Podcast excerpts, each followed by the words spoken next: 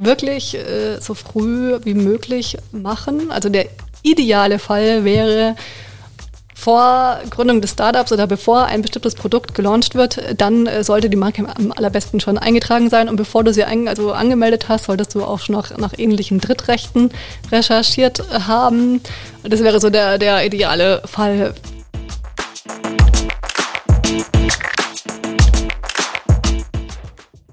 Herzlich willkommen zu Business Unplugged, meinem Interview-Podcast. Ich spreche mit Gründern, Unternehmern, Führungskräften und anderen Helden des Businessalltags über ihre Visionen, Ziele und Herausforderungen. Kurzum, spannende Themen, spannende Menschen, von denen man lernen kann und inspirieren. Mein heutiger Gast ist Rechtsanwältin Ursula Bartel von der Kanzlei Bartel Legal. Ursula ist ausgewiesene Expertin im Thema Markenrecht und wir sprechen darüber, was Markenrecht überhaupt ist und warum sich Unternehmen, vor allem auch Startups, damit frühzeitig auseinandersetzen sollten.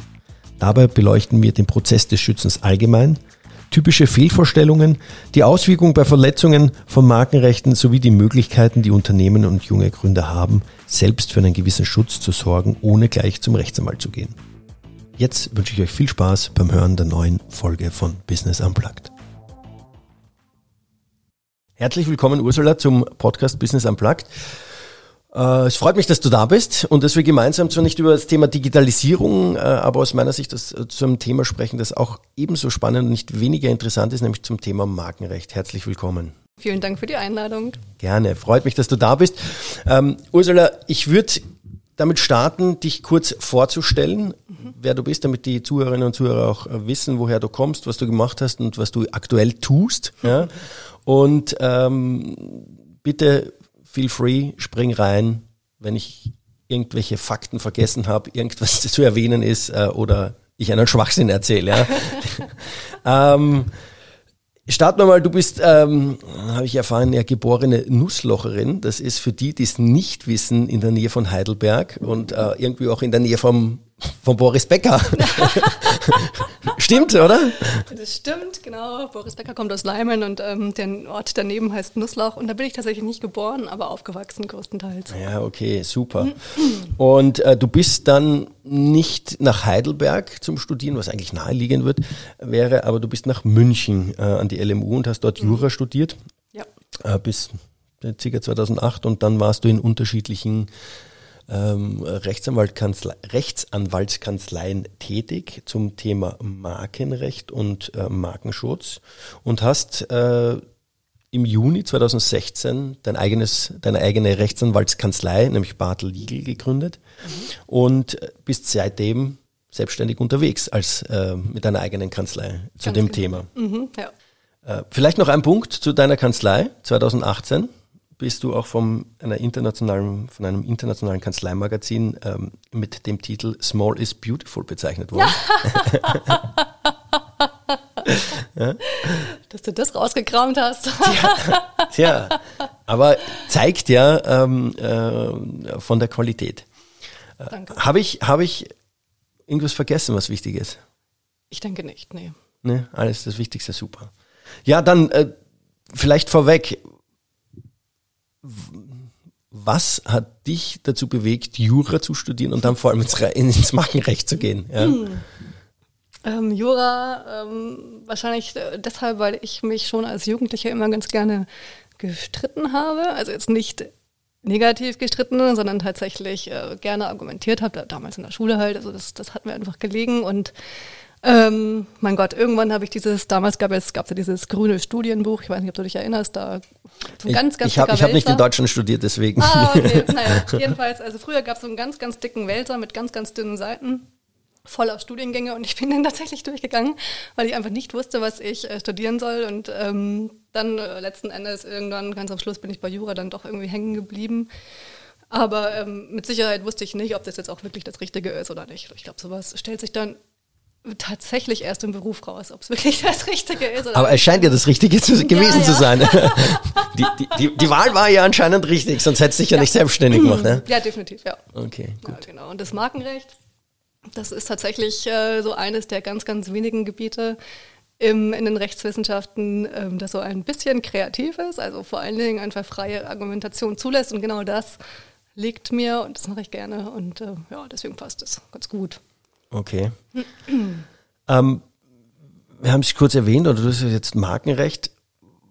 Was, ja, also der Grund, warum ich dich hier eingeladen habe, ist zu dem Thema Markenrecht, ist, dass äh, ich, ich, das Gefühl habe, dass ähm, Startups und einige KMUs auch dieses Thema, äh, ich nehme mich da nicht aus, nicht so richtig am Schirm haben. Ja? Das, äh, ja, ich, ich persönlich habe mich auch erst intensiver damit auseinandergesetzt, wie ein Arbeitskollege mal gesagt hat, ja, seine Frau hat äh, die Tanzschule, den Namen der Tanzschule schützen lassen und dann hat es bei mir mhm. gemacht und ich gesagt, uh, vielleicht sollte ich auch mal drüber nachdenken. Mhm. Ähm, was bedeutet denn das Ganze? Ähm, und wofür ist es denn gut? Äh, kann man das irgendwie kurz und knackig zusammenfassen? Was ist, was versteht man drunter unter dem Thema Markenrecht und was kann ich überhaupt alles schützen lassen und wer kann was schützen lassen? Das ist jetzt ein ganz schön breites Thema, was du ansprichst. Dann schneiden wir es in kleine Scheiben. genau. in, starten wir mit, was ist denn Markenrecht? Was ist denn Markenrecht? Also Markenrecht ähm, umfasst alles, was den Schutz und die Verteidigung und auch die Verwaltung einer Marke angeht. Und ähm, ich weiß jetzt mal ein bisschen früher an, denn was, was ist überhaupt eine Marke oder wozu braucht man eine Marke? Eine Marke ist dazu da, dein Produkt, deine Ware, deine Dienstleistung von denen anderer Unternehmen zu unterscheiden. Also quasi, es soll als Hinweis verstanden werden auf ein ganz bestimmtes Unternehmen. Und wenn du dann äh, länger mit deiner Marke auf dem Markt ähm, bist, dann wirst du da auch sehr viel rein investieren, ähm, Marketing machen und und und. Das heißt, du wirst den Wert deiner Marke damit erhöhen und damit ähm, verbindet man hoffentlich mit deiner Marke dann auch irgendwann ein bestimmtes Qualitätsversprechen. Das, das ist im Grunde genommen so ganz, ganz grob gesagt mal so der, der Sinn und Zweck einer Marke. Ähm, und wenn es dann um, um die Themen Markenschutz und Markenverteidigung äh, geht, einerseits, also äh, du willst den Namen, mit dem du dein Produkt labelst, ähm, geschützt haben, damit du auch gegen potenzielle Nachahmer äh, beispielsweise vorgehen kannst. Und auch, ähm, das ist ein Thema, was viele kleinere ähm, Unternehmen haben, die sich ähm, die, die Sorge davor haben, selbst abgemahnt zu werden. Das kann zum Beispiel dann der Fall sein, wenn ähm, äh, man jetzt irgendein Produkt rausbringt, äh, dem gibt man den Ganzen einen bestimmten Namen.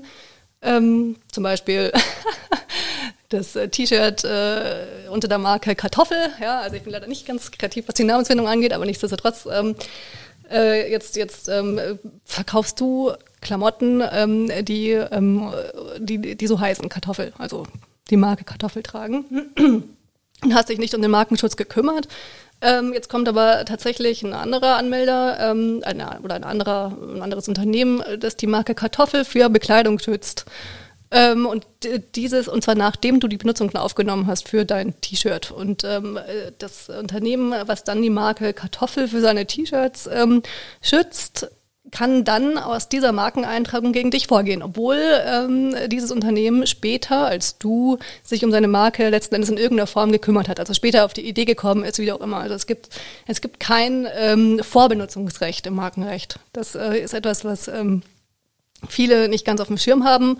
Und wenn sie es auf dem Schirm haben, ist es etwas, was sie dazu bewegt, die Marke ähm, tatsächlich zu schützen. Einfach nur aus Angst und Sorge, selber abgemahnt zu werden. Das ist so das, was so die kleineren ähm, gerne mal umtreibt. Okay. Genau, das ist so das, das also Thema. Also das wäre das wär so das Thema Markenrecht. Wenn wir jetzt sagen, auch, ja. was kann ich alles schützen? Oder ähm, vielleicht, oder vielleicht starten wir ich weiß nicht, ob es sinnvoll ist zu sagen, wir starten mit wer kann schützen und äh, oder dann was also was kann man alles schützen? Also ja, also schützen kann jeder, egal wer. Also du kannst es als natürliche Person ähm, in deinem Namen kannst du eine Marke auf dich eintragen lassen. Ähm, es kann aber auch ein Unternehmen, ein Verein, eine GBR, eine GmbH, ähm, alle möglichen ähm, Personen natürlich oder natürliche Personen oder juristische Personen können ähm, oder auch Personengesellschaften können eine Marke für sich schützen lassen. Ähm, sie sollten sie dann nur auch im geschäftlichen Verkehr benutzen, denn sonst wird sie irgendwann angreifbar wegen nicht rechtserhaltender Benutzung. Das heißt, wenn du dir jetzt überlegst, du machst jetzt irgendwie ähm, deine, deine Marke Pupex, ähm, lässt du jetzt schützen, weil du vorhast, ähm, eine private Website mit Fotos von deiner Familie irgendwie online zu stellen. Also, also hoffentlich nicht tust, aber nichtsdestotrotz. Ähm, dann, äh, dann, dann wäre das keine Benutzung der Marke im geschäftlichen Verkehr. Und ähm, äh, genau, die Marke würde dann irgendwann, also nach fünf Jahren, nach ihrer Eintragung angreifbar werden. Das bedeutet, auch wenn ich es als Privatperson anmelde, mhm. muss ich damit Geschäfte treiben. Also ich kann es jetzt nicht nur sagen, ja. okay, ich, ich, ich melde meinen den Markennamen an, das heißt jetzt äh, Kartoffel, ja, sondern ich muss, ich muss es dann nachher äh, tatsächlich auch irgendwie nutzen. Also das heißt ja. T-Shirts damit verkaufen. Zum Beispiel, genau. Also du musst es nicht, du solltest, wenn du verhindern möchtest, dass deine Marke angreifbar wird. Denn ähm, also das, das Markenrecht erlischt nicht automatisch, ähm, mhm. wenn du deine Marke nicht äh, benutzt, sondern erst dann, wenn jemand ähm, einen Löschungsantrag oder einen Verfallsantrag, um genau zu sein, äh, gegen die Marke stellt, weil sie nicht benutzt wird, nicht rechtserhalten benutzt. Weil es kann natürlich auch sein, dass jemand ähm, tatsächlich im geschäftlichen Verkehr die Marke Pupex ähm, verwenden möchte, ähm, dann recherchiert er nach ähnlichen älteren Marken, stößt auf deine Marke, ärgert sich da ein bisschen, dass die schon besetzt ist, die Marke, und überlegt sich, was kann ich denn machen, um doch noch meine Marke verwenden zu können. Ähm, und da gibt es dann tatsächlich die Möglichkeit, dass wenn die Marke dann tatsächlich schon mindestens fünf Jahre eingetragen ist, ähm, gegen diese Eintragung vorzugehen mit einem Verfallsverfahren. Mhm. indem man sich auf den Standpunkt stellt, die Marke wird nicht rechtserhaltend benutzt. Denn der äh, Johannes, der hat da so eine ähm, private Website, aber ähm, macht da keine Umsätze. Da steht im Grunde genommen nichts, nichts Geschäftliches dahinter sozusagen. Und das wäre dann Sind, sind Umsätze wichtig? Ähm, auch wichtig, ja. Mhm. Okay. Mhm. Ähm, vielleicht bevor wir kommen, was kann man alles, äh, alles schützen, noch die Frage, wenn ich jetzt als Privatperson meine Marke schützen lassen und sage, okay, gut, äh, ich nutze sie geschäftlich, aber ich möchte dann mein Geschäft so ausweiten, dass ich dann eine Kapitalgesellschaft oder was auch immer gründe, ähm, für die ich das dann nutzen möchte. Kann ich das einfach übertragen oder ähm, ja ist es dann quasi ein Lizenzverfahren, das dann, das dann da läuft? Also du kannst äh, die Marke lizenzieren, das steht dir jederzeit frei und du kannst die Marke auch übertragen. Also eine Marke ist zwar ein, ähm, also immateriell nichts, das man anfassen kann, aber es ist ein Vermögensgegenstand, den du frei übertragen kannst und mit dem du im Grunde genommen machen kannst, was du willst. Also es ist quasi wie ähm, dein äh, Schreibtisch.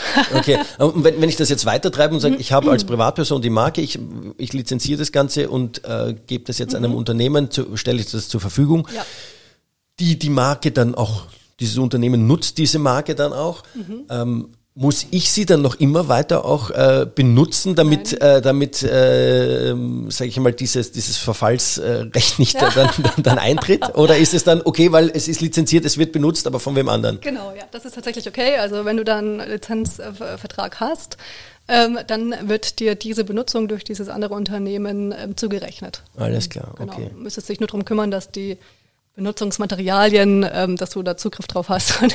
okay. Mhm. Ja. Was kann man denn jetzt alles schützen lassen? Im Grunde genommen mittlerweile fast alles. Also die Standardbeispiele sind aber eigentlich eine Wortmarke oder eine Wortbildmarke. Also wenn du dein Unternehmen jetzt Pupex äh, äh, nennst oder die Dienstleistungen, die du darunter anbietest, dann würdest du zunächst mal versuchen, mindestens eine Wortmarke zu schützen. Ähm, denn die Wortmarke ist ähm, die Markenform, die dir am breitesten Schutz ähm, gibt. Also du kannst da aus der Marke Pupex kannst du gegen ähnliche Gestaltungen ähm, deiner Marke vorgehen und hast einfach einen weiteren Schutz, ähm, äh, Schutzbereich, als, als das jetzt irgendwie der Fall wäre mit ähm, einer Wortbildmarke. Also eine Wortbildmarke ist wiederum, das wäre Pupex entweder in grafisch ausgestalteter Form oder ähm, Pupex mit einem Bildelement nebendran, unten drunter, oben drüber, wo auch immer. Das wäre eine Bild, also Wortbildmarke und die wiederum hat ein bisschen einen geringeren Schutz als ähm, eine Wortmarke, ähm, äh, weil, weil sie sich letzten Endes auf ähnliche Gestaltungen dann äh, beschränkt. Aber nichtsdestotrotz, in den allermeisten Fällen kommt es auch, wenn man, wenn es jetzt wirklich zu einer Kollision kommt mit, einem mit einer anderen Marke, also du kommst jetzt irgendwie, siehst jetzt irgendwie Pew Pack die Marke PewPack irgendwie, die äh, Unternehmensberatungsdienstleistungen anbietet und die hat vielleicht ein bisschen andere grafische Ausgestaltung, dann würde ich sagen, kannst du trotzdem dagegen ähm, vorgehen. Okay. Es halt dann irgendwie die Marke ist wirklich total fancy ausgestaltet, irgendwie mit tausend Bildelementen, und Pewpacks irgendwie ganz klein irgendwo. Also dann, dann müssen wir nochmal drüber reden, aber ganz grundsätzlich ähm, ist die Wortbildmarke nicht nutzlos. Aber man sollte sich darum bemühen, erstmal äh, Wortmarke zu schützen. Das kann dann äh, wiederum ähm, nicht, nicht zu empfehlen sein, wenn man sich nicht ganz sicher ist, ob die Marke durchgeht. Da weiß ich jetzt nicht, ob ich da gleich schon. Ja, da, da kommen wir dann, glaube ich, nachher dazu sprechen, wie ja. denn so ein bisschen das Prozedere ist, ja, ja, ja äh, von so einer Anmeldung. Ähm, das ähm, habe ich auch äh, erlebt, dass das ja dann auch äh, äh, ja gar nicht so einfach ist, beziehungsweise äh, ja für den Normal Otto Normalverbraucher und nicht Juristen, dass das ein längerer Prozess sein kann. Ähm,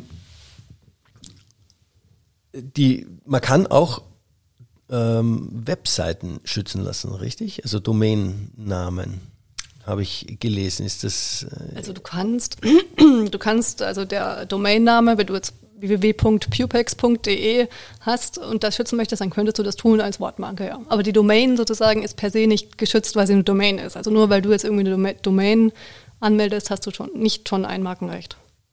Okay.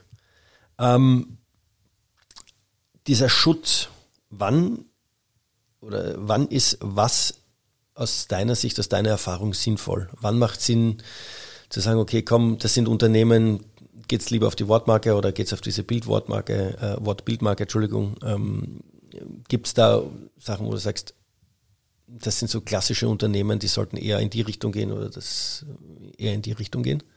Also letzten Endes kommt es einfach nicht aufs Unternehmen an, sondern eher auf, die, ähm, auf, der, auf, der, auf den Begriff, den man schützen möchte. Ähm, Wenn es ein reiner Fantasiebegriff ist, dann ähm, macht es ähm, Sinn, das zumindest als Wortmarke zu schützen. Ich sage deswegen zumindest, man sollte, wenn man den perfekten Schutz will, auch zusätzlich eine Wortbildmarke ähm, schützen. Aber die Wortmarke ist zunächst mal das, was mit höchster Priorität äh, behandelt werden sollte. Und ähm, dann wiederum gibt es äh, Marken, die vielleicht ähm, das beschreiben, was man anbietet oder etwas, was, was werbeüblich ist, wie zum Beispiel ähm, Bravo oder super toll oder wie auch immer. Ja, das würde halt äh, einfach nur heißen, dass das, was du unter der Marke anbieten möchtest, eine ganz besonders hohe Qualität hat. Ähm, und ähm, solche Marken werden nicht geschützt, die müssen frei sein für alle Wettbewerber. Also jeder soll äh, seine Unternehmensberatungsdienstleistungen beispielsweise mit super gut ähm, bewerben können dürfen oder ähm, beschreibend sind Marken, die halt auch einen Bezug haben zu den Waren und Dienstleistungen, für die die Marke geschützt wird, wie zum Beispiel jetzt kommen wir zurück zu Kartoffel. Kartoffel ist für T-Shirts nicht beschreibend, denn T-Shirts haben mit Kartoffeln nichts zu tun, aber wenn du jetzt Kartoffeln für ähm, ein Kartoffelprodukt äh, versuchen wollen würdest ähm, zu schützen, dann äh, würde Kartoffel einen Inhaltsstoff des Produkts beschreiben und deswegen wäre auch dies nicht eintragbar. Wenn man sich nicht ganz sicher ist, ähm, ob eine Marke durchgeht äh, als Wortmarke oder nicht, ähm, weil sie vielleicht nicht ganz klar ähm, beschreibend ist, sondern, ähm, sagen wir mal so, einen beschreibenden Bezug hat. Mein Gott, da bin ich jetzt auch relativ äh, unkreativ, aber zum Beispiel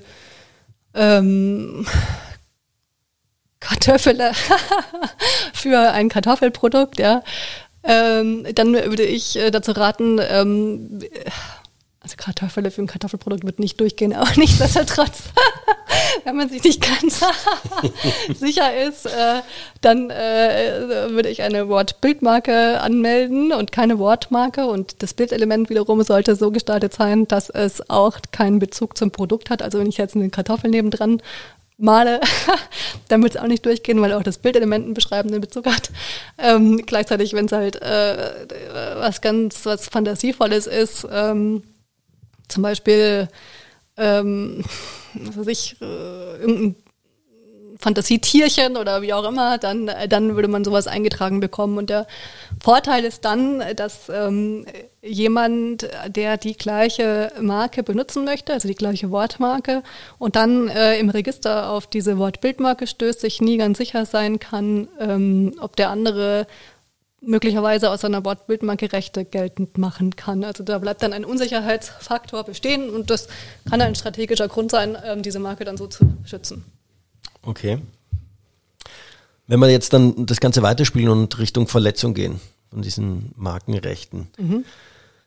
was passiert bei einer Verletzung und was können dann Unternehmen oder müssen die erwarten? Also, ähm, der, also ja, zunächst mal würde man eine Abmahnung äh, erwarten müssen. Eine Abmahnung heißt, dass man ein anwaltliches Schreiben erhält, in dem man aufgefordert wird, die Benutzung äh, des Zeichens, was beanstandet wird, ähm, sofort zu unterlassen. und eine Unterlassungsverpflichtungserklärung abzugeben. Das heißt, da das ist im Grunde genommen eine, eine vertragliche Erklärung. Ähm, da steht dann drin ganz grob, ähm, äh, ich verpflichte mich, äh, das Zeichen sowieso im geschäftlichen Verkehr für die und die Produkte ähm, nicht äh, zu verwenden. Ähm, und wenn doch, zahle ich eine Vertragsstrafe von, was weiß ich, 5.100 Euro. Ähm, und das muss ich unterzeichnen. Und ähm, dann habe ich in aller Regel noch ähm, die Rechtsanwaltskosten äh, zu bezahlen die ähm, im Markenrecht aufgrund der hohen Streitwerte oft nicht ganz günstig äh, sind natürlich. Und ähm, darüber hinaus ähm, kann sich der äh, Markeninhaber ähm, auch auf Auskunftsansprüche und Schadensersatzansprüche berufen. Das heißt, du müsstest ähm, Auskunft darüber geben, zum Beispiel, was für Umsätze du gemacht hast, an wen deine Produkte geliefert worden sind, die Lieferketten, ähm, alles Mögliche.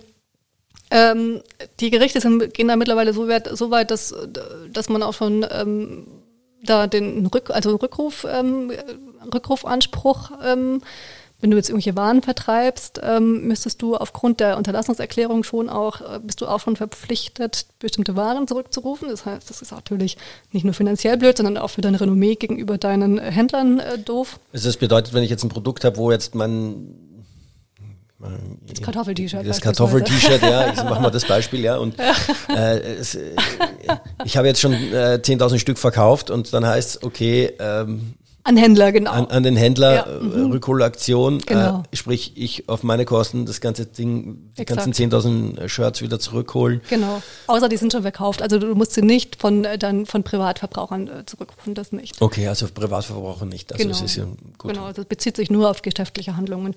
Und das, was andere noch, also was viele fürchten, sind dann natürlich äh, Schadensersatzansprüche, die sind äh, im, im Markenrecht nicht ganz leicht zu beziffern, in der Regel würde man das ähm, über eine Lizenzanalogie machen, das heißt, ähm, was ähm, hätte, was hättest du eigentlich zahlen müssen für ähm, Lizenzgebühren gegenüber dem Markeninhaber, wenn ihr einen Lizenzvertrag geschlossen hättet. Okay, das wollte ich dich nämlich fragen, mhm. weil ich, ich habe mir gerade aufgeschrieben, das ganze Thema Streitwerte, du hast gesagt, die Streitwerte sind normalerweise immer recht hoch. Mhm. Da wird es wahrscheinlich darum gehen, wie viel ist die Marke wert? Oder, ja, also, oder was, was, was verbirgt sich unter den Streitwerten? Also der Streitwert, ähm, ja, der bemisst einerseits den Wert der Marke, aber auch ähm, den Angriffsfaktor, also wie sehr du die Marke verletzt beispielsweise. Was wir da reden, reden wir jetzt über eine Kleinigkeit oder bist du irgendwie ein Großhändler, der ähm, jeden Tag äh, 100.000 Kartoffel-T-Shirts ähm, verkauft. Ähm, darum darum geht es da. Und ähm, im Markenrecht würde man in der Regel von einem Streitwert von nicht unter 50.000 Euro ausgehen. Also das ist so ein bisschen so die Untergrenze fast dann mittlerweile. Ähm, und der Streitwert, das hört sich jetzt erstmal schlimm an mit den 50.000 Euro, ähm, aber der Streitwert ist nur die Grundlage dann für die Bemessung der ähm, Rechtsanwaltskosten, also die Rechtsanwaltskosten, die du im Falle einer berechtigten Abmahnung zu tragen hättest. Also das haben die Rechtsanwälte ganz geschickt eingerichtet, genau, ganz geschickt eingefädelt. Wir bleiben bei mindestens 50, dann verdienen wir mindestens das. Es sind die Gerichte, das sind die Gerichte tatsächlich, bei denen sich das äh, so etabliert hat. Und das heißt, du hast nicht äh, damit zu rechnen, dass jetzt 50.000 Euro Rechtsanwaltskosten zu zahlen gezahlt hätte, sondern ähm, die Gebühren werden auf Grundlage des Streitwerts berechnet. Das sind dann halt alles zwischen äh, irgendwie 1500 und 2500 Euro sind auf jeden Fall normal, mit denen man da zu rechnen hat ähm, für, für eine Abmahnung. Also mindestens kann, man, kann auch natürlich deutlich höher sein, wenn es um eine besonders ähm, hoch, also bekannte Marke ist beispielsweise, da sind die Streitwerte recht hoch. Aber das, das ist jetzt nur, das sind jetzt nur die Rechtsanwaltskosten. Ist das dann noch das, was ich dann zahlen muss für die Abmahnung? Oder also was Nein. sonst noch? Weil das ist, kommt ja noch extra drauf, ne? Das also der, der weitere Schadensersatz nicht, genau. Also da würde man dann tatsächlich einfach ganz konkret berechnen, was ist die Lizenzgebühr, die du zu zahlen gehabt hättest. Es gibt auch noch andere Berechnungsarten für den Schadensersatz, aber die werden in der Regel nicht äh, herangezogen, weil es mit dem Lizenz, äh, Lizenzmodell ähm, sozusagen am, am einfachsten ähm, zu berechnen ist. Wenn du jetzt aber ähm, tatsächlich ähm, die Unterlassungsverpflichtungserklärung nicht unterschreibst, weil du denkst, sie ist nicht berechtigt, dann geht es natürlich weiter. es sei denn, der andere ist sich auch nicht ganz so sicher. Ähm, und dann schreitet man sich vor Gericht. Im schlimmsten Fall natürlich ähm, wird die Gegenseite dann eine einstweilige Verfügung beantragen bei Gericht. Eine einstweilige Verfügung ist ein Titel, noch kein Urteil, kein endgültiges, aber ein Titel, ein gerichtlicher Titel, der ähm, äh, dich dazu verpflichtet, die verletzende Handlung sofort einzustellen. Und wenn du es nicht tust, ähm, kann ähm, dann wiederum der Markeninhaber, der dich angreift, ähm, Ordnungsmittel beantragen. Und diese Ordnungsmittel, die werden dann vom Gericht erlassen und die sag mal, Anfang vielleicht noch nicht ganz so hoch, ähm, mal so 2.000, 3.000 Euro, aber wenn du dann wiederholt verstößt, weil du halt deine Website immer noch nicht runtergenommen hast, ähm, oder vielleicht ähm, erst beim Händler X und dann beim Händler Y dann nochmal T-Shirts auf ähm, ploppen, dann äh, steigen die Ordnungsmittel, weil ähm, du ja offensichtlich mit 2.000, 3.000 Euro eben noch nicht zur Raison gebracht werden kannst und äh, so wird es dann immer höher. Okay. Und das kann dann wirklich äh, in viele 10.000 Euro hochgehen. Wenn man ich würde gerne noch einmal auf das Thema Markenwert oder äh, Streitwert zurückkommen, wenn wir über den Wert der Marke sprechen. Ich meine, das ist ja ähm, sehr schwer zu greifen. Ja. In den Bilanzen steht es als Goodwill drinnen irgendwie äh, und das, das ist ja immer irgendwo ein sehr streitbares Thema. Ja. Wie wird das versucht, irgendwie greifbar zu machen, um einen Wert einer Marke zu beziffern?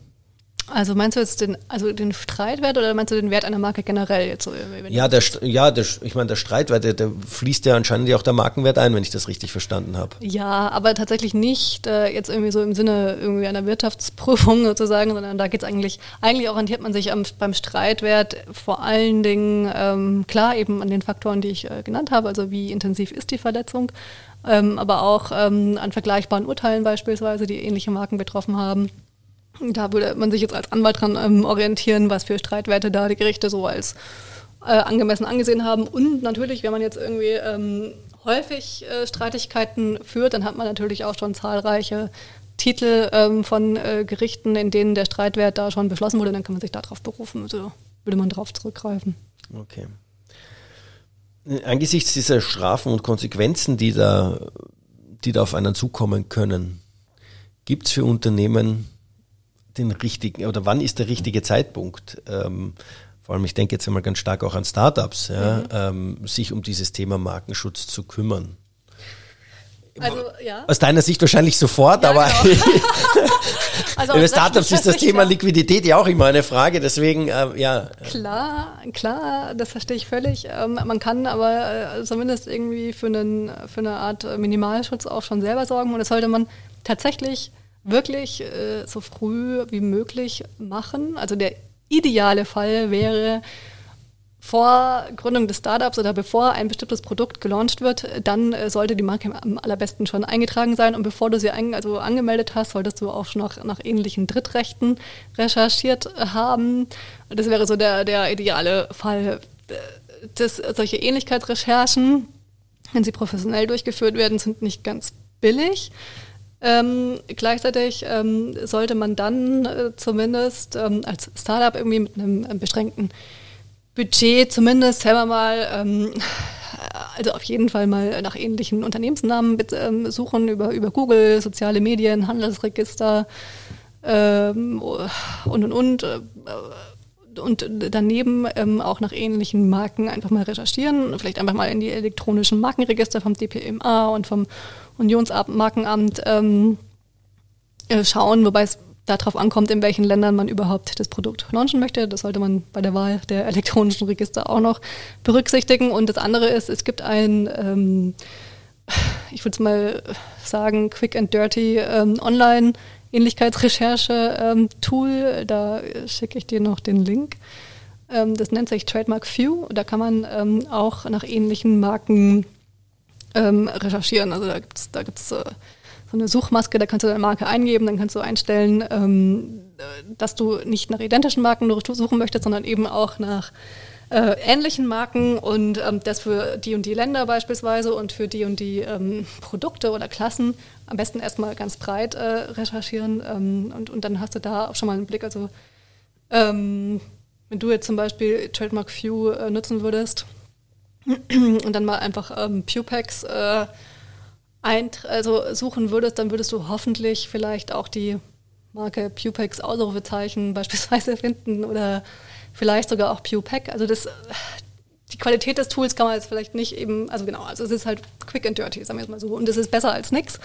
Ähm, und äh, ich würde es äh, jedem empfehlen, der jetzt einfach äh, die Kosten dafür gerade nicht tragen kann, zumindest es darüber zu machen, denn letzten Endes eine Abmahnung ist dann doch die teurere und auch unangenehmere Variante.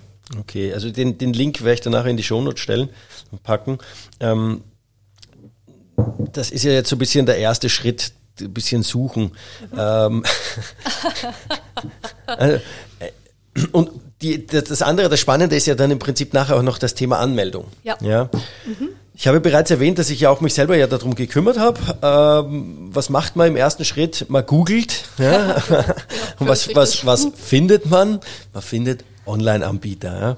Ja? Äh, und äh, ich habe mich da ein bisschen durchgeklickt. Die bieten ja alle an, zu einem gewissen Preis auch die, ähm, die Anmeldung durchzuführen. Und dann haben wir gedacht, komm, ich rufe dich mal an.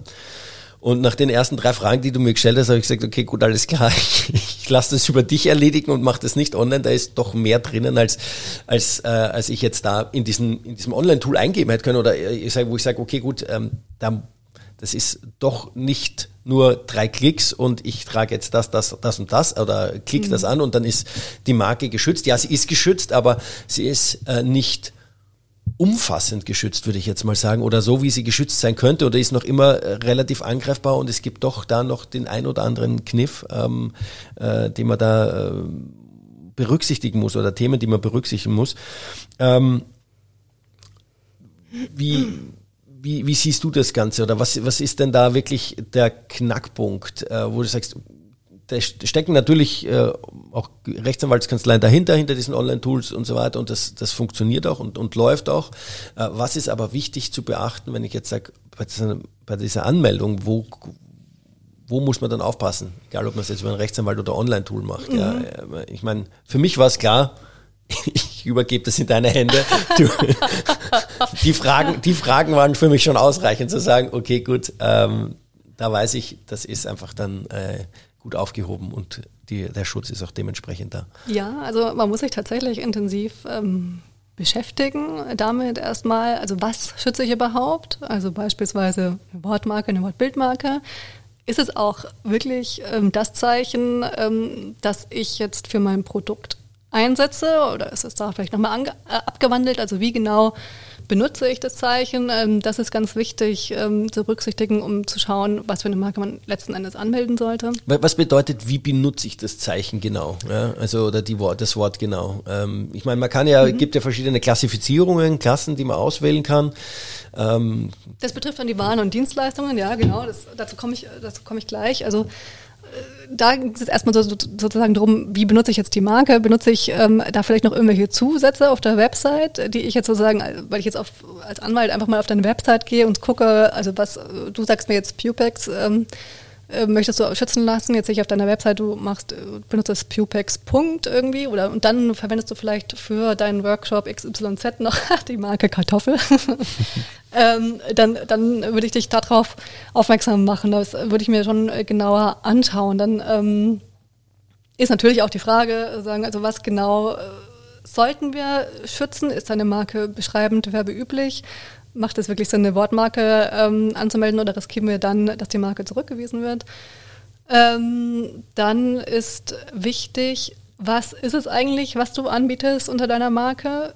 Das, da gibt es tatsächlich mh, hm, Hürden für viele Anmelder, die jetzt beispielsweise entweder selbst anmelden. Da gibt es ja auch Online-Formulare beim DPMA beispielsweise. Da kann man sich dann so warenkorbartig bestimmte Waren und Dienstleistungen zusammenklicken, die davor formuliert, so nenne ich es mal, ähm, äh, angeboten ähm, werden. Aber letzten Endes gerade Startups beispielsweise, ähm, die ähm, bieten ja ein neues Produkt an in aller Regel. Und das lässt sich manchmal gar nicht so einfach äh, unter bestimmte vorgegebene Begriffe ähm, fassen. Und da muss man sich dann tatsächlich wirklich äh, genau überlegen, was man denn dann auch wirklich ähm, anbietet und wie man das dann ähm, äh, formuliert und unter welche Klassen, das sind die Produktkategorien, die es für die Markenanmeldungen gibt, ähm, fassen kann. Da muss man tatsächlich genau sein und da passieren unglaublich viele Fehler und das macht dann natürlich. Ähm, Hast du da ein Beispiel für sowas? Ja, äh, klar, natürlich. Ganz viele sogar. Äh, ein, ein klassisches Beispiel ist ähm, die Marke Otto. Die war ähm, eingetragen, also eine der Otto-Marken war eingetragen für, ähm, ich meine, es war Bekleidung, T-Shirts, wie auch immer, irgendwie sowas. Ähm, und die Marke wurde angegriffen wegen Nichtbenutzung. Jetzt würdest du wahrscheinlich sagen, Otto und Bekleidung ähm, hört sich eigentlich plausibel an.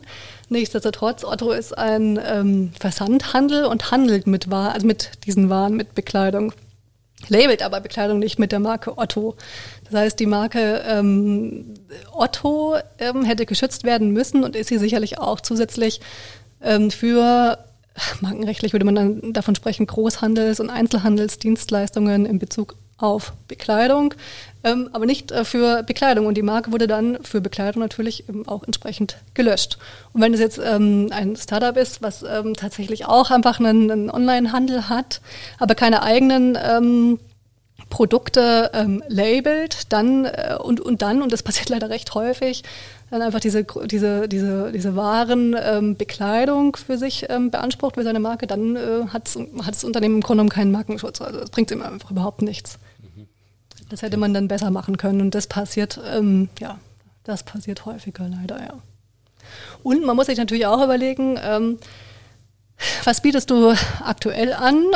Ähm, vielleicht ist es jetzt, ähm, sind jetzt die T-Shirts, aber vielleicht ähm, möchtest du mittelfristig noch weitere Produkte anbieten, zum Beispiel Schmuck. Dann würde es Sinn machen, das auch jetzt schon in deine Marke aufzunehmen, damit du jetzt schon ähm, einen frühen Schutz dafür hast und niemand anderes dann deine Marke Kartoffel für Schmuck schützt. Guter Name für Schmuck. ja. ja. genau. Okay. Ähm, wir waren jetzt da bei, de, bei, dem Eintragen und bei den Klassen vorhin. Ich habe dich da mhm. unterbrochen, unterbrochen mit, ähm, mit einem Beispiel. Wie wird es denn da weitergehen, auch äh, dieser ganze Prozess? Was ist da dann noch weiter zu beachten? Ähm, weiter zu beachten ist ähm, beispielsweise, wo bist du dann geschäftlich aktiv, beziehungsweise wo bietest du deine Produkte an? Also bist du nur in Deutschland ähm, und wirklich nur in Deutschland äh, aktiv und verkaufst da deine T-Shirts? Oder ähm, bist du vielleicht in der Dachregion aktiv ähm, oder vielleicht einfach in, in ein paar EU-Ländern oder vielleicht auch noch zusätzlich äh, in den USA oder sonst wo. Also das, das ist ganz wichtig, dass man sich überlegt, also wo vertreibe ich überhaupt meine Produkte und wo brauche ich damit auch Markenschutz. Nur weil ich, also das ist auch so ein Fehlglaube, den manche haben, die haben ein deutsches Unternehmen und meinen, ähm, dass sie dann eine deutsche Marke anmelden und damit gut genug aufgestellt sind. Aber wenn sie ihre Dienstleistungen, Waren, wie auch immer, dann in anderen Ländern anbieten, dann brauchen sie genau da auch Markenschutz. Ja, also es bedeutet einerseits, was biete ich aktuell an, was biete ich in Zukunft an oder möchte ich anbieten mhm. und das gleiche aber auch äh, geografisch gesehen. Wo biete ich es ja, an und wo genau. möchte ich es anbieten oder ja. wo möchte ich einfach auch nur einfach safe sein. Ja, exakt, genau, ja, klar. Okay. Auch wenn ich jetzt zum Beispiel in der EU anmelde und nur in Deutschland vertreibe, äh, kann mir jetzt auch keiner an den Kahn fahren ja. in den Niederlanden. Genau, ja. Okay. Sonst noch Themen, die wichtig zu berücksichtigen sind? Mm, das sind im Grunde genommen so die, die wichtigsten Themen. Das Thema Ähnlichkeitsrecherche hatten wir ja schon ähm, erwähnt. Best Case wäre, man würde das tatsächlich professionell machen lassen. Ähm, genau, aber ähm, ja, man kann Glück und man kann Pech haben, sagen wir es mal so. Und letzten Endes ist es ähm, aus rechtlicher Sicht ist es klar, dass eine professionelle Ähnlichkeitsrecherche empfehlenswert und sinnvoll ist. Ähm, aus wirtschaftlicher Sicht kann es eben dann auch wiederum äh, Gründe geben, die dagegen sprechen, ist ja ganz klar. Okay, und, und diese professionelle Recherche ist dann, wenn es über einen jetzt nicht übers Online-Tool geht, äh, ja mit inkludiert normalerweise. In einem Online-Tool hatte ich äh, zumindest nicht die Auswahl dort, wo ich geschaut habe, dass ich mhm.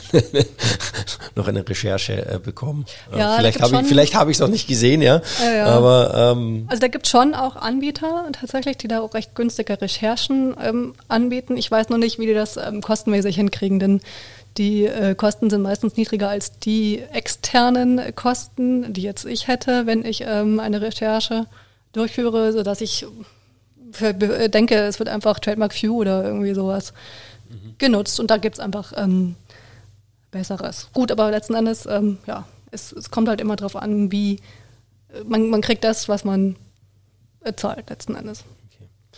Und ähm, bei der Anmeldung, es läuft dann ab, es wird eingereicht, es gibt dann, was, was passiert dann danach? Da also das, das Markenamt ähm, prüft dann erstmal, ob die Marke schutzfähig ist, dann schaut sich das Waren- und Dienstleistungsverzeichnis an, ob die Begriffe richtig in richtigen Klassen, also richtig klassifiziert sind, in den entsprechenden Produktkategorien und und und. Und wenn das alles passt, ähm, dann ähm, wird die Marke beim deutschen Patent- und Markenamt eingetragen. Und dann äh, danach läuft ähm, eine noch dreimonatige, dreimonatige Widerspruchsfrist. Beim Unionsmarkenfrist ist, äh, Unionsmarkenamt ist es anders.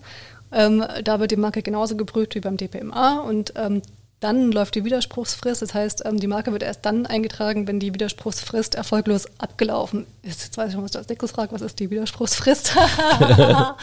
genau, das ist.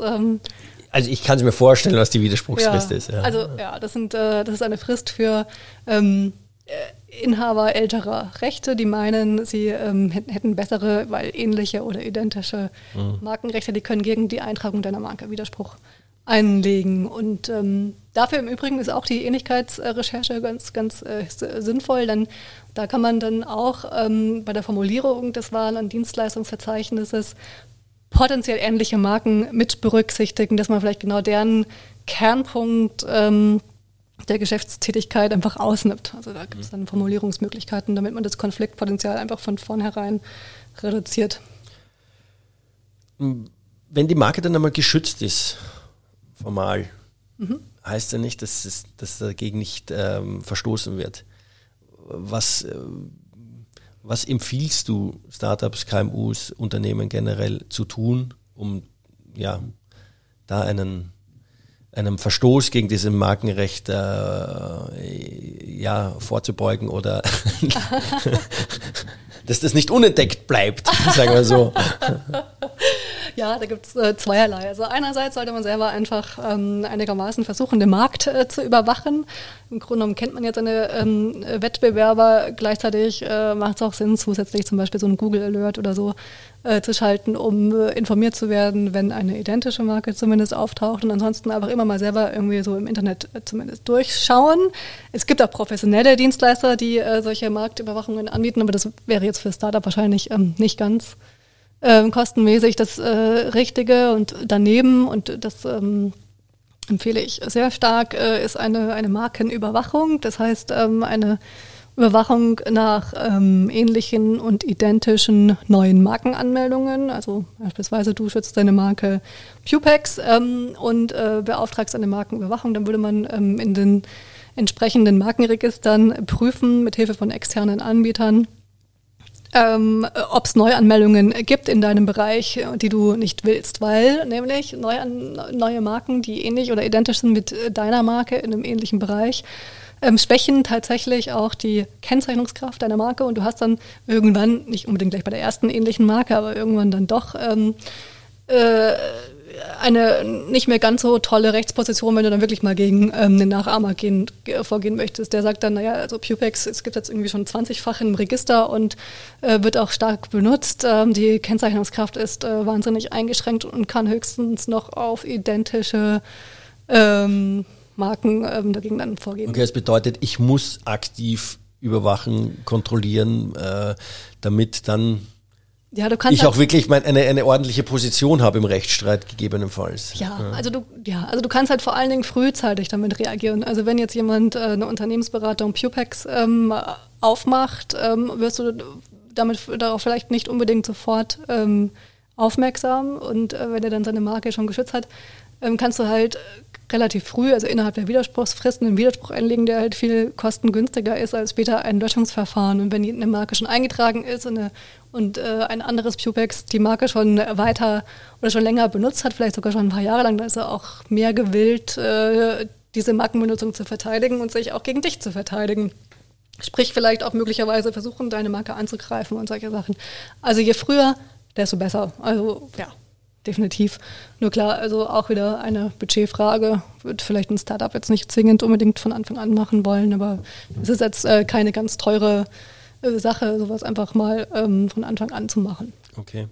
Hast du so klassische Beispiele, wo du sagst, okay, das ist jetzt ein Beispiel Markenrechtsverletzung, die man irgendwie, sag ich mal, wo ich nicht dran gedacht hätte, dass auch das was sein könnte, ja, weil es ist mhm. irgendwie so eine Feinheit hat, wo du sagst, okay, ja, das hat aber in der Vergangenheit ähm, echt Wellen geschlagen oder das ist, ist passiert und auch das ist Markenrechtsverletzung, die, sag ich mal, ein Unternehmer, ein Gründer eigentlich nicht so am Schirm hat, weil er sich nicht vorstellen kann, dass das auch was ist, was dieses Thema betrifft.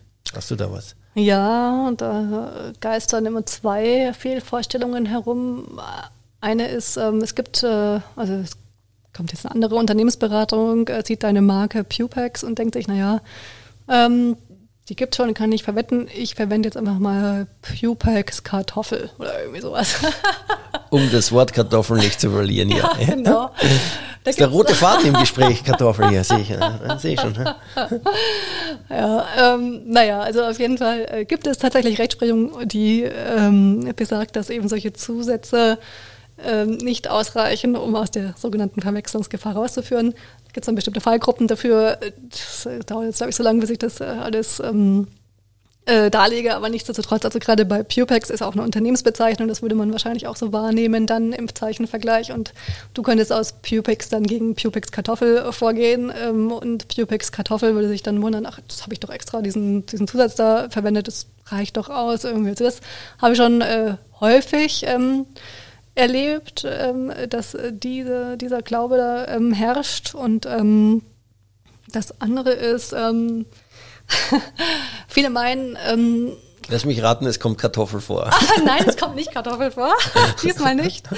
Äh, viele meinen, äh, sie sind safe, wenn sie einfach ihren eigenen Namen verwenden. Das machen ja ähm, ganz viele Dienstleister, ich ja auch. Letzten Endes Bartel Legal ähm, beinhaltet den Namen Bartel. Mhm. Ähm, Bist du gar nicht safe jetzt mit der. ich habe recherchiert. Gewisse Risiken nehme ich in Kauf. ähm, auch das übrigens, genau. Es gibt Risiken. Man kann, es gibt keine hundertprozentige Sicherheit, aber man kann sie einschätzen, zumindest mit einer Recherche. Ähm, so, ähm, äh, jetzt, wenn. Jetzt habe ich dich ähm, rausgebracht wegen der Kartoffeln. Nein, ich musste gerade wirklich an einen lustigen Fall denken. Ich hätte ähm, meine französischen äh, Kollegen beauftragt, eine Marke anzumelden und die scheinen äh, eine Kanzlei auch als Kunden zu haben, die tatsächlich ganz ähnlich heißen wie ich. Und dann haben die die Rechnung, ähm, ihre Rechnung an diese Kanzlei geschickt, statt an mich versehentlich. Gut für dich, wenn, ja, sie, bezahlt, ja, wenn sie bezahlt äh, wurde. Das, äh, das nicht, aber ich habe dann ein Einschreiben bekommen von eben genau der Kanzlei und dachte mir, naja gut, also das ist jetzt mal ganz klar eine Abmahnung, die haben ein Problem mit meiner Bezeichnung. Ach hey. naja, da habe ich auch. Es ist schön, wenn ich die Markenrechtsanwältin selbst eine Abmahnung bekommt. ja, ich hätte mich verteidigt. Ich habe auf dem Weg zur Post, ich hatte nur den, die Nachricht im Briefkasten äh, einschreiben, abholen habe ich dann beschlossen, also dagegen werde ich mich verteidigen. und gewonnen. und es war ja dann tatsächlich nur der Hinweis, ähm, tatsächlich, sie haben ja einfach nur die Rechnung weitergeleitet. Ach so, okay. also du hast das Schlimmste befürchtet und da war genau, es gar nicht. Okay, ja, ja. Ich habe das Schlimmste befürchtet und es war äh, tatsächlich ah. nicht das Schlimmste. Es war echt einfach eine ganz wahnsinnig freundliche Nachricht. also wenn du ein Einschreiben kriegst, denkst du immer gleich an Abmahnung. Okay, ja. das, das ist die Paranoia der Rechts Markenrechtsanwälte, das? Anscheinend, ja. Naja, vor allen Dingen, also, naja, wenn halt so ein Einschreiben kommt von jemandem, der ähnlich heißt. okay, ja, klar. Oh, kann ich nachvollziehen. Naja, also auf jeden Fall. Ähm, nur weil man äh, so heißt, wie man heißt, heißt es nicht automatisch, dass es nicht schon ältere Kennzeichenrechte gibt, die ähm, dem entgegenstehen, dass du deinen Namen auch im geschäftlichen Verkehr benutzt. Also okay. da sind dann die Maßstäbe zwar tatsächlich nicht ganz so streng, aber ähm, nur weil du Pol heißt, ähm, kannst du nicht automatisch davon ausgehen, deine Unternehmensberatung Pol nennen zu dürfen. Also du musst dann trotzdem schon schauen, zumindest nach identischen ähm, Unternehmensbezeichnungen und nach äh, identischen Marken. Und äh, wenn es da schon irgendwas gibt, dann solltest du zumindest einen ähm, dich davon abgrenzenden Zusatz verwenden. Und das ist äh, tatsächlich ähm, keine ganz äh, einfache Sache, weil da die also Rechtsprechung wirklich völlig also zumindest aus meiner Sicht, völlig unklar ist, also was ausreicht und was nicht ausreicht als abgrenzender Zusatz. Okay, also lieber eigene Marke, irgendein Wort kreieren anstatt den eigenen Namen? Nö, also das würde ich mal sagen, das ist jedem selber überlassen. Also okay. ich finde, ähm, also ich für meinen Bereich benutze Bartel Legal, weil ich ähm, über meinen Namen Vertrauen schaffe. Also mhm. ich werde ja mit meinem Namen empfohlen und ähm, so ist es für mich schon sinnvoll, auch den zu verwenden. Und andere, die jetzt vielleicht T-Shirts äh, verkaufen, nehmen dann halt lieber Kartoffel, um wieder den äh, Kreis zu schließen, anstatt Bartel. okay, alles klar. Ähm, hast du aus deiner Sicht jetzt noch, wenn wir zum Thema mm, Markenrecht und, und zu dem gesamten Thema äh, sprechen, noch einen, einen Punkt, wo du sagst, das wäre echt auch noch wichtig, dass wir den erwähnen, den wir jetzt irgendwie vergessen haben, der hinten runtergefallen ist in, in dem ganzen Thema, was kann ich schützen, wer kann was schützen, äh, was sind so die klassischen Strafen, wie geht's vor, äh, was, tue, was tue ich dagegen? ja, also. Da fällt mir bestimmt ganz viel hinterher ein. Nein, nein, aber so ein, ein wichtiges Thema ist vielleicht tatsächlich, wir haben vorhin drüber kurz äh, gesprochen, ist so die rechtserhaltende Benutzung deiner Marke. Also du solltest deine Marke in der eingetragenen Form, also wenn du eine Wortbildmarke geschützt hast, also auch wirklich genau diese Wortbildmarke ähm, verwenden und keine andere. Und wenn du irgendwann mal da was modernisierst, irgendwelche Zusätze dazu nimmst oder oder oder, dann äh, solltest du auch das ähm, tatsächlich dann ähm, entweder wieder in die Originalform zurückändern oder aber neu schützen als Marke. Denn sonst wird deine Marke irgendwann mal angreifbar. Mir fällt jetzt gerade noch was ein. Wenn ich jetzt eine äh, Wortbildmarke habe und ich meine CI ändere mhm. und dann auch dementsprechend äh, das Ganze ein bisschen anpasse möglicherweise, ich sage, ja. okay, mir gefällt das jetzt nicht mehr so, wir, wir stricken das komplett um. Ist denn der Schutz komplett erloschen? Oder? Also der Schutz bleibt äh, zunächst mal so lange bestehen, bis die Marke angegriffen wird. Und wenn du es jetzt äh, nur so ein bisschen modernisierst, kann man eventuell noch davon ausgehen, dass das immer noch eine rechtserhaltende Benutzung ist, weil du deine Marke Du solltest sie in genau der identischen eingetragenen Form benutzen. Es gibt aber so eine leichte ähm, Aufweichung. Du solltest zumindest, wenn du eine abgewandelte Form äh, benutzt, den kennzeichnenden Charakter bewahren der Originalmarke sozusagen. Und wenn es nur so ein paar minimale Änderungen sind, dann äh, kann es okay sein, aber man muss echt höllisch aufpassen, denn. Kenn kennzeichnender Charakter ist ähm, Schriftart, Farbe, ähm, Vor oder ähm, was, das, was, was die Marke was ausmacht. Das, was die Marke ausmacht. Also wenn du, es ist, also da kann man tatsächlich äh, pauschal gar nicht sagen. Also wenn du was ganz besonders ähm, Ausdrucksstarkes hast, ähm, was wirklich sehr fantasievoll ist, dann würde ich sagen, hast du da ein bisschen mehr Spielraum, da ein bisschen modernisierende Elemente reinzubringen.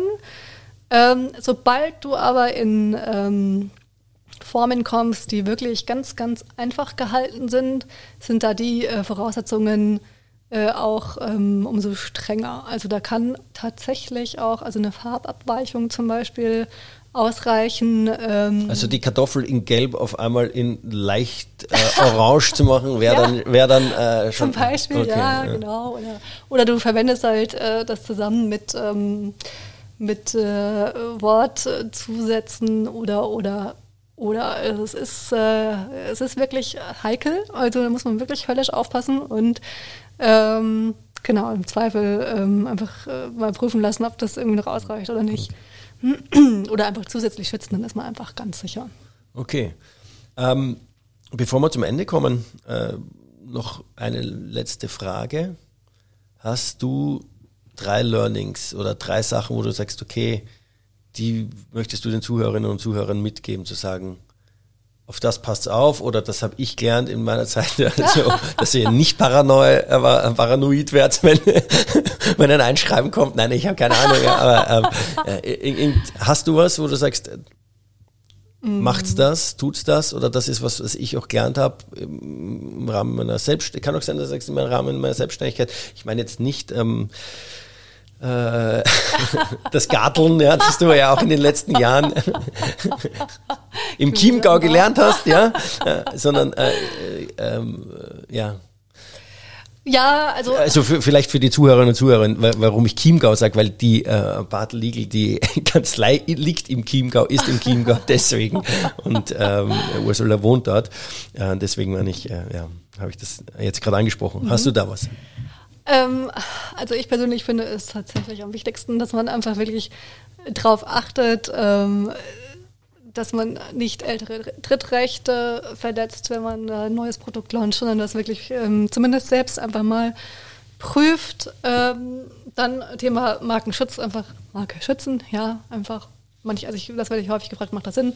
Das kann man wirklich ganz schnell beantworten, einfach ja, aus den verschiedensten Gründen. Ähm, und ähm, das Dritte ist, also wenn man wirklich ähm, abgemahnt wird, dann, ähm, dann äh, lohnt es sich trotzdem, ähm, einfach mal prüfen zu lassen, ob die Abmahnung wirklich berechtigt ist, ob es vielleicht so ein paar Angriffspunkte gibt, ähm, mit der man die Gegenseite da nochmal erweichen kann. Oft, ganz oft findet man da auch ähm, schöne, einvernehmliche Einigungen. Also es muss nicht immer gleich alles ähm, äh, gleich so laufen, dass der Ofen aus ist oder so. also da kann man sich schon äh, bemühen drum.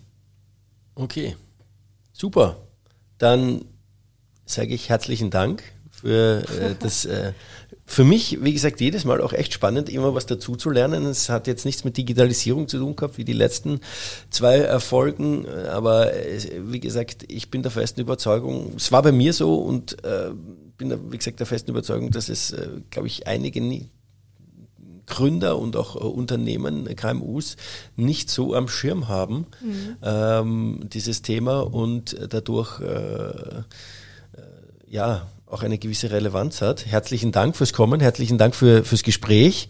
Danke und für ähm, gerne wieder. Und äh, dann über Markenrecht. und dann über Markenrecht. ja, schauen wir mal. Vielleicht ist dann heißt, äh, vielleicht änderst du ja dann die Marke wieder und dann schauen wir mal, ob die noch immer geschützt ist. Ja, ja, genau. Ja. Nein, super. Ursula, herzlichen Dank und äh, ich wünsche noch auf jeden Fall einen schönen Tag. Danke, ebenso. Danke, ciao. Ciao.